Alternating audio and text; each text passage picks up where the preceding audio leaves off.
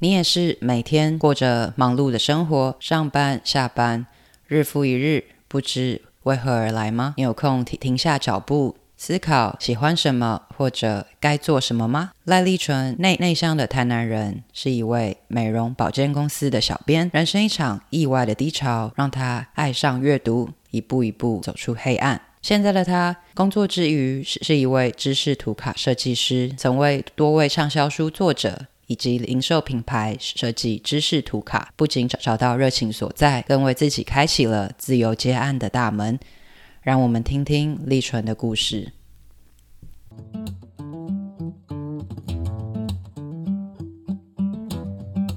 欢迎收听中途笔记的口吃内向海外职人系列。这个系列专门探索有海外工作经验的内向者或口吃者的故事。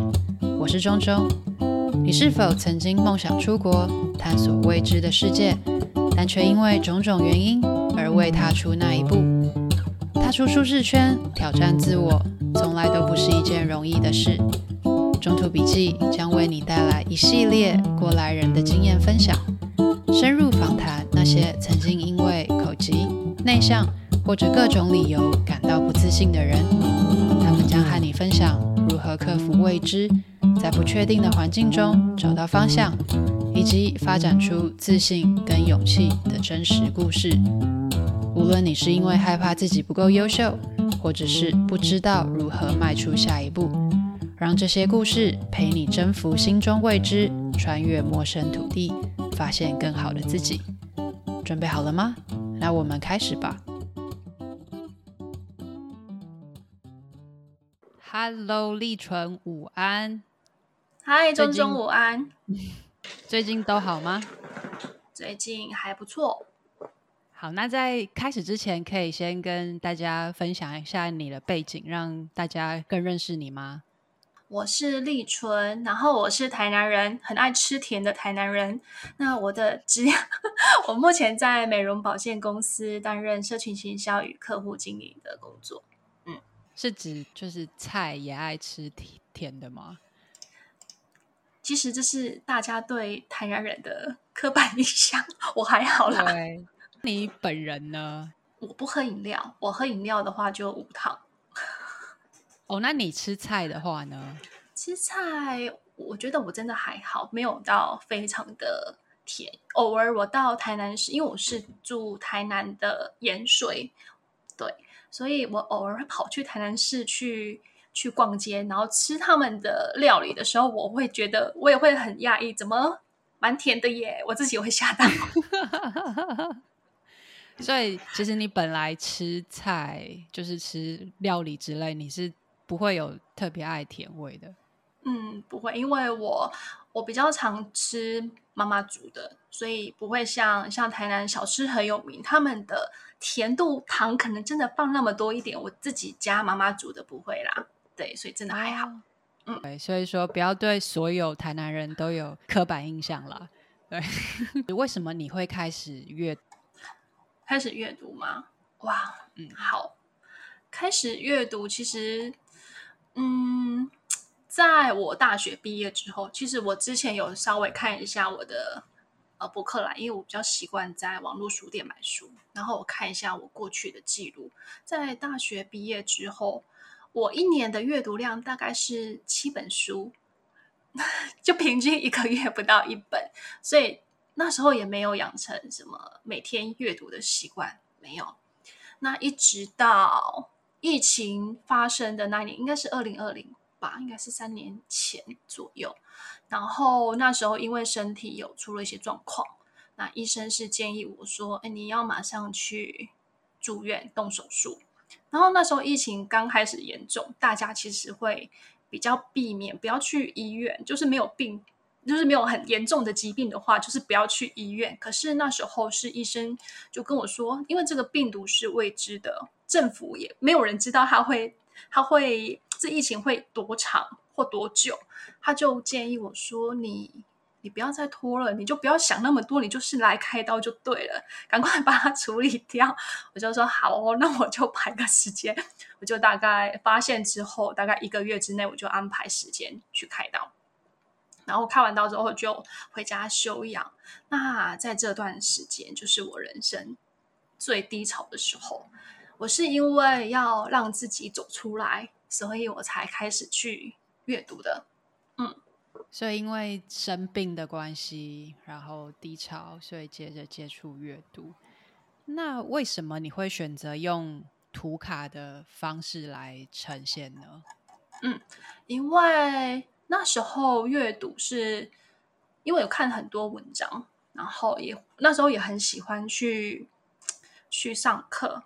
因为要让自己走出低潮的方法有很多，然后网络上很多人会建议说，你可以开始阅读，然后要走出舒适圈，然后所以我就 对那时候我就好哦，那我就来开始去买一些当时我觉得我认为是我非常需要的书，可能就心灵成呃自我成长的书，然后自我疗愈的书，还有心理学的书。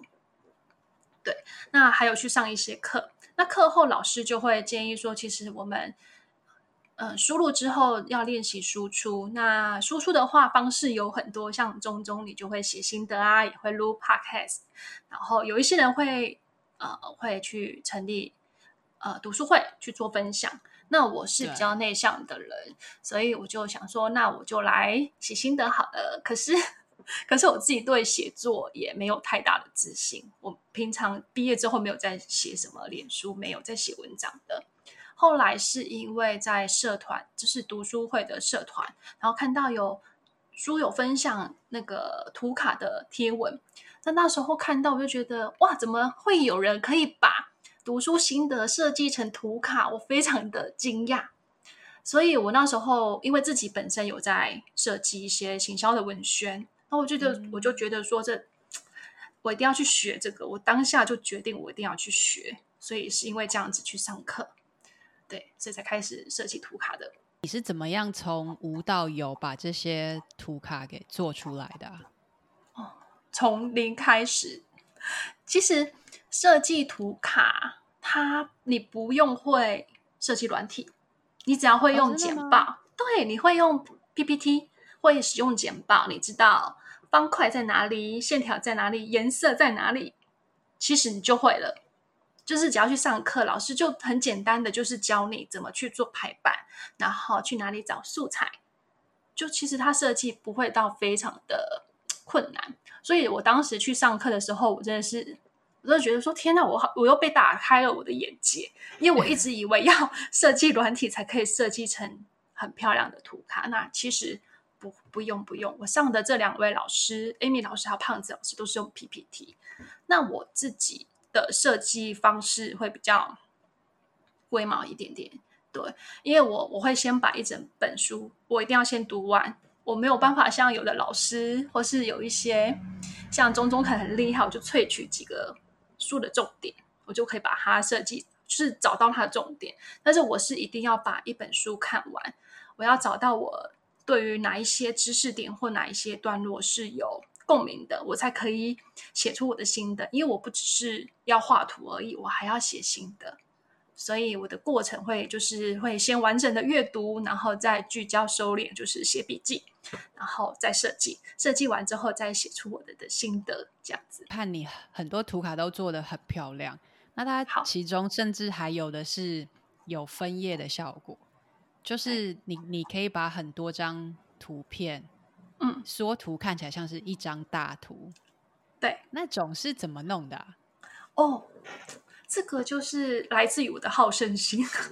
其实我 对，因为一般在我在我呃，我看过过去的知识图卡，就是很多人会去上上课，然后老师会分享的知识图卡，一般都是一整张。可能正方形或是长方形的图卡，不会像我这样子会分分那么多，或者是大部分都是正方形，然后顶多是分割成四张的正呃四张的小正方形。那我的话会编排成图中图，或者是上方是长方形，下方是三个正方形，是因为我自己有在经营公司的粉砖，那粉砖的贴文排版类型就有很多，我想要挑战这些别人没有设计过的排版。所以我就是哦，对我就会因为自己有在经营公司粉钻，我会去看别人家公司都是怎么去设计他们的贴文。那我就会看到有一些版型，我觉得好好玩哦。比如说全家或是全联，也是我参考的对象。我就觉得这个排版好好玩哦。那我来用来设计图卡看看。对，嗯，所以我就是我来的，来自我的好胜心，跟我喜欢挑战不一样的。嗯，哦，我觉得这样蛮好的，是因为我现在一般看到的阅读笔记的图卡，可能都是。比较单纯的，他会截一些重点或者是金句这样子来做。但是因为你平常工作就会在接触别的粉砖，所以你会接触到一些应该说是趋势嘛。那他一样是在做图卡，但是不一定是跟阅读笔记相关的，而你就可以去应用，把那些点子也延伸到在做知识图图卡上面。嗯。那你有碰过最难制作成图卡的书吗？书，嗯，我觉得每一本都很不容易，因为我每一本都是为这一本书量身定制的。对啊，因为我想要我的图卡可以呈现作者的个性，或者是更贴近书本呃的内容风格这样子，所以。真的很难的书，就是我曾经设计过第一次，大概已经设计成大概五呃三十 percent 左右，我就把它删掉，我就重来一次。这本书是工具书，就是比较偏专业型的工具书，对我来说会比较难，因为我的呃工作经历没有很丰富，所以阅读到工具书，就是还要想说我跟他有一些可以分享的点，所以我要思考很久。那像今年来说的话，就是呃，Vista 老师他出一本，就是一分钟经验 ChatGPT 爆款文案写作圣经。这一本书就是简单来说，还是用 ChatGPT 教你怎么有效提问，然后它可以辅助你在任何的一些商业文案啊、社群文案的写作这样子。所以，其实我我看到这一本书，我这本书我可能看了三次吧。然后里面有很多是一些指令，他就教你哦，你要怎么去提问，很多是一些指令式的。所以这一本书我一开始是用我过去的经验，过去设计知识图卡的的思考方式框架去设计。后来我觉得不行，这个没有达到我要的效果，我就把它删掉，重来。我最后是用全息图的方式设计，这跟知识图卡又不太一样。所以这本设计，这呃这个方式的设计也让我得到蛮多的反馈，然后我又多学到了一种设计方式，我自己也蛮喜欢的。这本书的全息图制作花了你多长时间？哦，这本书啊，大概多嗯十呃大概有整整是设计一天，可是。只设计一天是我已经确定好我要用全息图的方式去设计，所以大概一天。对，可是又不看又不包含我之前看书的时间，还有 之前设想要把它变成知识图卡方式设计的时间。对，哦，所以其实大概一十天吧。哇，但十天是那个，虽然说你说设计只有一天，但是不要忘了，可以设计的前提是你已经吸收完这本书。对，并且已经融合了你的生活经验跟你想要分享的事情，嗯，然后之后才能够开始制作。所以其实它的前置是很长的。嗯，每一本书的前置都还蛮长的。嗯，那你有给一些自己的目标吗？比如说，我希望多久产出一份图卡？哦，这很重要哎，真的。我希望吗？你说不含阅读吗？不含阅读，对。好，嗯，因为我设计图卡还有一个比较，我真的蛮龟毛的，就是因为每一本书我我读完当下不是会有图像在我脑海里面，就是哦，我大概要就浮现了什么样的风格？没有，其实我很多的灵感有时候是需要去。去找一些素材网，或是别人的作品、别人的设计作品，所以我蛮多时间除了阅读之外，就是在去逛人家的作品，嗯，产品的第一页吗，网页设计、简报设计，这些都是我的灵感来源。所以，如果是真的知道我要设计设计的方向风格的话，其实我可以在最快的话，可以在三个小时完成。因为我一旦知道方向，其实我就完全很投入，就会很快。嗯，但是前期的累积，你去看参考之类，其实就会花更长的时间。对，因为我想要每一张图都有，都呈呈现不同的个性啦。嗯，我有发现到你的每一份图卡或者是全息图都是完全不一样的，然后会跟那本书的色调还蛮相近的。嗯，那要说共同特色的话，大概就是都很精致吧。对。可是这个是用设计软体做出来的。哦，你是用哪一款软体？哦，我是用那个 Illustrator。哎，那你是本来就会吗？哇，对，这是我是我是去学的，因为我目前的工作是呃需要设计。那我一开始应征的时候，其实我不会设计，我只会用 Photoshop 去修。照片的，就是女孩子都喜欢学一些修图软体，修自己脸上的瑕疵。我我一开始只会这个，然后公司那时候开应征的职缺是行政加啊、要会设计 DM。那我想说，嗯，我会 Photoshop 修图应该也算吧，我就硬着头皮去应征了，然后就上了，上了上了之后。因为我原本的同事他就是在一个月就要离职了，就是我我要接替他的工作，所以但是他是学 CorelDRAW 的，是另外一个设计软体，所以他在一个月之内就教我，我就我只是学会了功能大概在什么位置哦，我要改日期或改文字，我要按哪一个功能他就可以改，我一一个月顶多大概只能学到这样子。你说排版啊设计，我全部都不会。后来他一个月就走了，因为他要结婚了，他就离开了。就变成我自己要自己去摸，就慢慢摸，慢慢练习，慢慢去找素材，慢慢想要去做一些变化。一开始我都是用他以前留下的设计去做改变而已，变一下文字日期而已。后来是当自己开始去，我说我觉得我不可能再用别人的设计的，不行，我我我应征设计职位怎么可以这样子？后来是慢慢去学会怎么去套一些不同的素材，然后看呃一些台湾一些厂商的一些设计。作品设计，然后慢慢去模仿。后来一直到我用扣桌大概四五年之后，我发现不行，我不能只用一种，因为我我有偶尔会跟一些外包的美工去做做讨论沟通，他们丢给我的档案是 Illustrator，那我我就我不会，我不会怎么办？我我连改字我都不知道在哪里改，我就去报了政府的职训。职训局的课程不用钱的，但是你就是你就是利用你的休假时间去上课，所以我又跑去学这个去上课，然后去学怎么样去用 Illustrator。可是政府的职训局，他老师教的都是比较基本的，一样是教你功能在哪里呀，改词在哪里，大部分是这样啦，还有一点点简单的排版啊，就是可是你摸久了你就会啦。我是因为这样学起来的，哦、对。之后的图卡也都是用 Illustrator 做的吗？对，一开始我学会用，上完课之后是用简报嘛，然后我就用简报之后，嗯、我就是大概已经知道怎么去设计。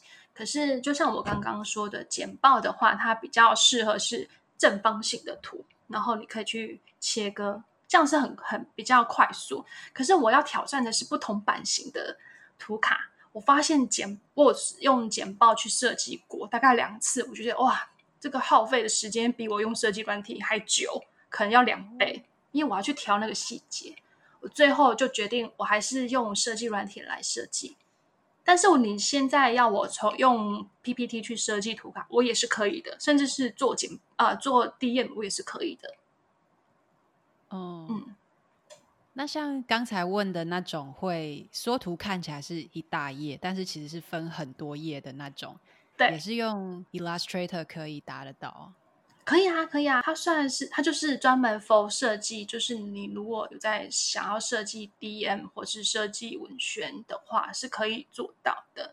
只是你说一大张跟然后点开会变成小张或是大张，那个只是一个画术的问题而已，就是你设计的一些线条可能要把它拉大。其实那跟设计软体没有太大的太大的关系。嗯，它只是一个设计的概念。Oh. 像你也可以用，现在很流行用 Canva，你也可以用 Canva 设计，都可以的。用这些工具设计图卡后，你觉得跟你的工作有什么连接吗？我觉得有诶、欸，因为设计的概念不一样。譬如说，像知识图卡的话，要求的是简单的文字，然后搭配一张呃 icon 的图。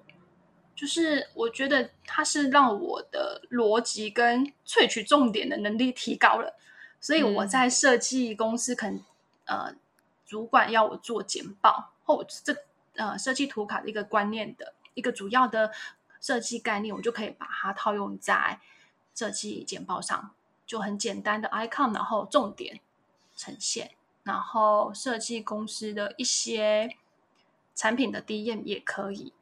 嗯，其实我还有，我最近有帮我的朋友设计那个，他们家是做柚子参的，就是卖柚子，然后有那个柚子参，就是保护喉咙的汉方的汉那个中药的那个类似八仙果的，我不知道你有没有吃过？嗯、对，没有，没有，我可以想象得到，是不是有点像仙楂饼啊？类似。它就是用一整颗柚子，然后去加一些汉方的一些中药材，然后去把它烘干之后变成可以就是保类似中国的喉糖，他们是这样说，中国的喉糖.对，是保护喉咙的。嗯、我就帮他们设计了图卡，他们就找我说：“哎，立春，你可不可以帮我设计产品的知识图卡呢？”我们那时候还蛮疑问的，什么叫产品的设计图卡？后来大概。讨论完之后就哦好，就是可能一个产品它可能它的主要功效是什么，优点是什么，我就好，我就我就我很喜欢挑战挑战自己，我就帮他设计大概六七张图卡，然后他们也会去一些海外啊，去一些他们前一阵子去，诶去年还是今年去加拿大的华人展食品展，然后就把我图卡拿去做输出，然后华人看到，就有时候你也不用。啊、呃，销售人员也不用讲太多，就看图就知道哦，这个东西是什么，怎么吃的哦，或怎么制作的，就这样子，所以也蛮有成就感的。真的耶！所以我刚才这样子听下来，发觉是你的工作跟你的兴趣互相在帮助彼此，就是你的工作帮助你学会了绘图软体，可以帮助你做出更好的图卡，而你在整理图卡的时候。也训练了整理重点跟有逻辑的能力，又进一步帮到你的工作。对，嗯，立纯，你设计过最有趣的知识图卡，可以跟大家分享一下吗？哦，最有趣的图卡，那中中你有玩过塔罗牌吗？就是大众占卜的，有有哦，好，就是这也是我要感谢我那一场低潮。因为 人在低潮的时候，除了找方法，就是找很多方法。其中一个方法就是大家都会，就是找一下占卜，就是玩一下大众占卜，想说最近是发生什么事，或是哪一些方法可以让我自己可以脱离这样的状态。所以我真的是因为那一场低潮认识了塔罗占卜，所以，嗯、所以在我读完财务自呃财富自由的整理炼金术这一本书。我就抓出它有三个自由，就是心灵、空间还有财务自由。因为它的封面啊，嗯、书本的封面是有魔法棒，然后我就觉得哇，这个好可爱哦，那应该可以把塔罗牌去做一个结合。而且那时候我设计这一本书刚好是年底，年底大家很爱玩的测验，就是我明年的运势是什么哦，对不对？有有对会，然后我明年有哪一方面的好运？然后我就想说，嗯，因为那一阵子我也有在玩这个，我想说，嗯，好哦，我把这两个把它结合起来。所以我就是我有特地为了这三个自由，然后找了相对应的图案，比如说宝石就是财务自由，水晶球就是空间，爱心就是心灵自由。对，然后就让大家去挑选，凭直觉去挑选你喜欢的是哪一张牌。那左边的话就会展，点进去之后就会有展展开一张图。左边就是你目前的状态，我就会写说，哦，你的工作能力很好啊，工作表现非常的优秀，很受上司的肯定，你也知道理财对你很重要，但是你只要再更深入了解自己的购物习惯，然后提高你的储蓄的比例，你就可以缩短你跟财务自由的距离。那右边我就会写写出这本书，教你怎么缩短财务自由的呃的方法。譬如说，你就要认识复利。复利的魔法，还有就是你要建立你的被动收入，那它有一些简单的呃知识的一个流程呃介绍这样子，嗯，所以我为了互动哎，嗯，对，因为我觉得，因为我也是在网络上看到这样子的互动，我觉得很有趣，所以我才想说，嗯，那么把它融入跟图卡在一起也很棒，让玩的人他是针对一个问题，那你给他解法。之后，他就可以针对那个解法去看书特定的章节。对，对，这应该超花时间的。我跟你说，最花时间不是设计，不是设计那些图，最花时间的是我要写这些说明，因为这些呃牌卡的你当下的状态，这些都是我自己去参考很多个心理测验，还有塔罗占占卜。然后自己再去内化之后写出来的，对，是文字的部分让我花很多时间，不是设计。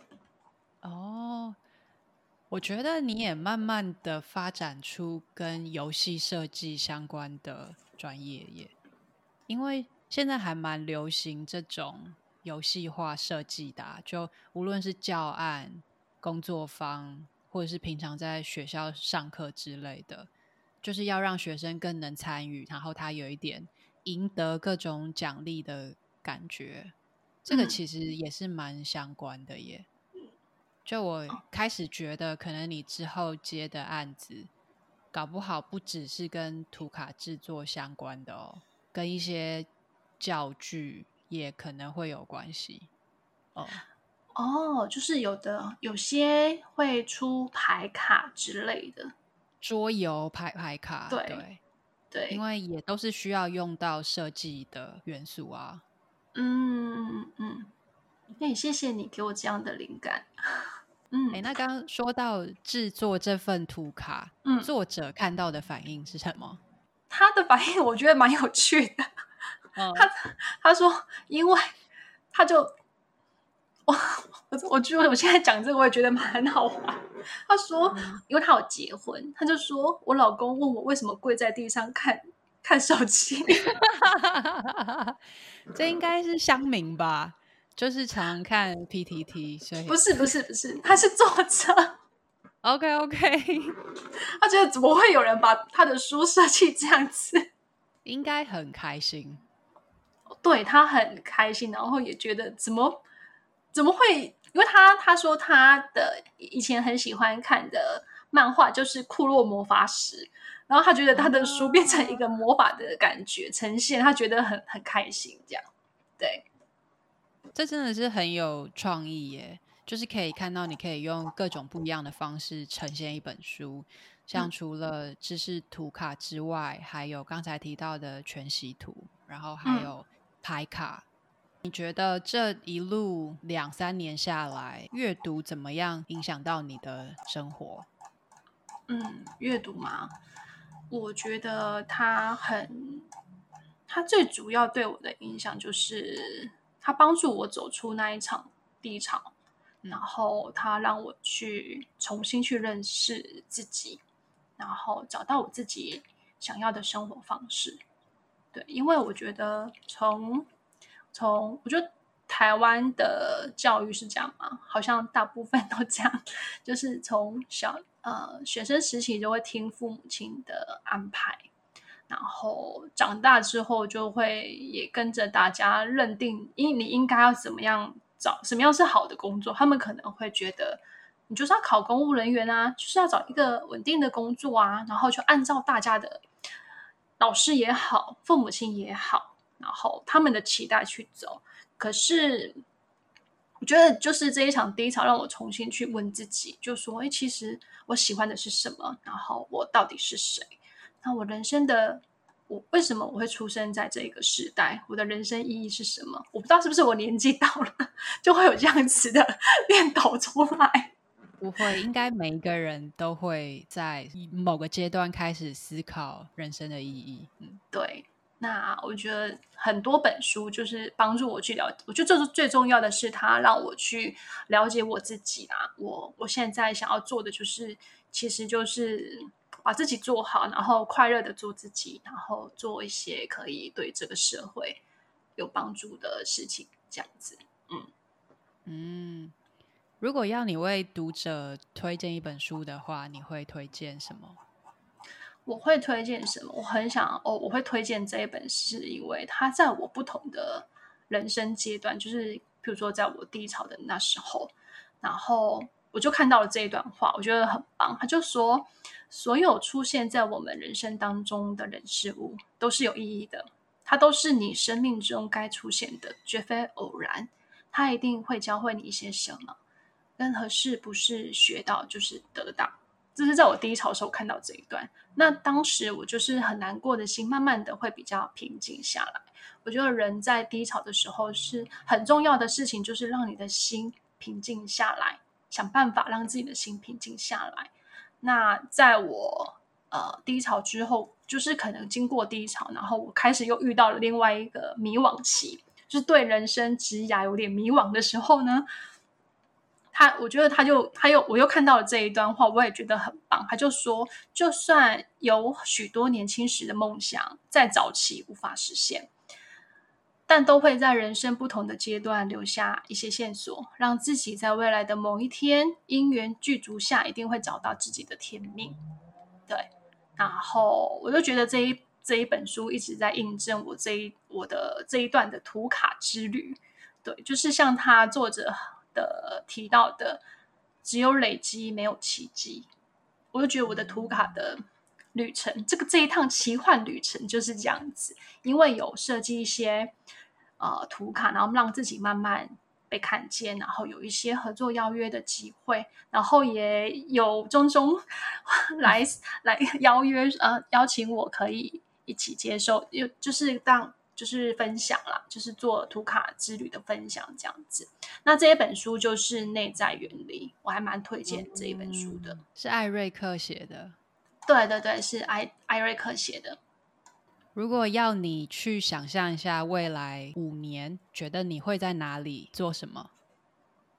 五年后，我还是会一直设计知识图卡，嗯，但是我会希望我可以越来越多的不同的风格去呈现，有趣的，或者是呃，像全息图的部分，我也想要再更精进。因为全息图有一位很厉害的老师叫刘奕悠老师，他真的是设计的非常非常的厉害，所以我的目标就是我的全息图至少要像他那样的精致。对对对，然后持续用图卡去推广阅读，因为这是我很喜欢做的事情，也是我认为很有意义的事。对，那也期待有一些相呃公益相关的图卡合作，因为其实社福团体他们的。资源会比较少，然后我想要透过图卡设计，让更多人了解他们做了哪些事情，然后需要哪一些支持。就像内在原理有提的，其实每个人的天命不同，用自己喜欢的方式让这个世界更好，不论是多么的平凡，都很有意义。对，这是我想做的。那也期待就是可以打造自己一个。更有弹性，然后只工作不自呃不上班的自主人生，就是想像我的偶像瓦基一样，可以在家工作。嗯，对，就像中中一样，做自己喜欢的工作，这样子。嗯嗯，对。现在你的工作是可以在家上班的吗？不行啊，如、呃、也可以，是也可以啦。对，可是公司还是不会。它毕竟不是新创公司，可能不会有这么大的弹性，除非就是，嗯，你知道我在休养的时候，其实，在休养，我我大概只休养两个礼拜，我就回去上班了。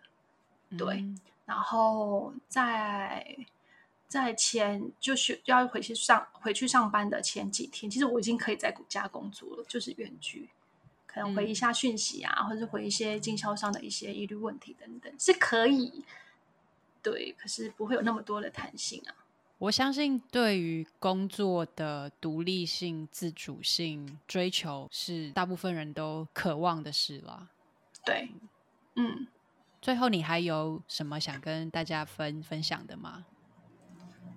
嗯，因为哦，因为我我觉得我的人生是从这一段低潮开始有一个很大的转变，所以我曾经为了这一个这一次的体验，这这个人很难得的人生经验，写下一段话，我都会跟我的读书会的朋友分享，因为他们都会好奇说你怎么开始去。设计图卡的，然后我就会跟他说，因为我很喜欢看书，然后会告诉他对，就是这些经验故事，然后我就会跟他说，因为我相信一个人一句话、一本书可以改变思维与人生，因为我就是这样过来的。棒的分享，而且是你自己真的亲身经历过的，所以说出来会更有说服力。嗯，对。好哦，那今天很谢谢立纯来跟大家聊聊阅读对他的影响。如果大家想要了解更多的话，可以怎么跟你联络呢？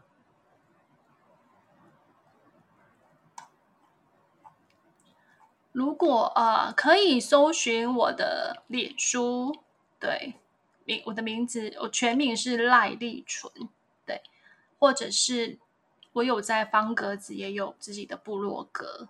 叫 Raining，嗯，对，那我会把链接再放在说明栏。好哦，好，那谢谢立纯，谢谢中中，谢谢你收听这集中途笔记的口吃内向海外职人企划，专门访谈各种理由感受到不自信的人生故事。希望透过这些分享，陪你征服心中未知，穿越陌生土地。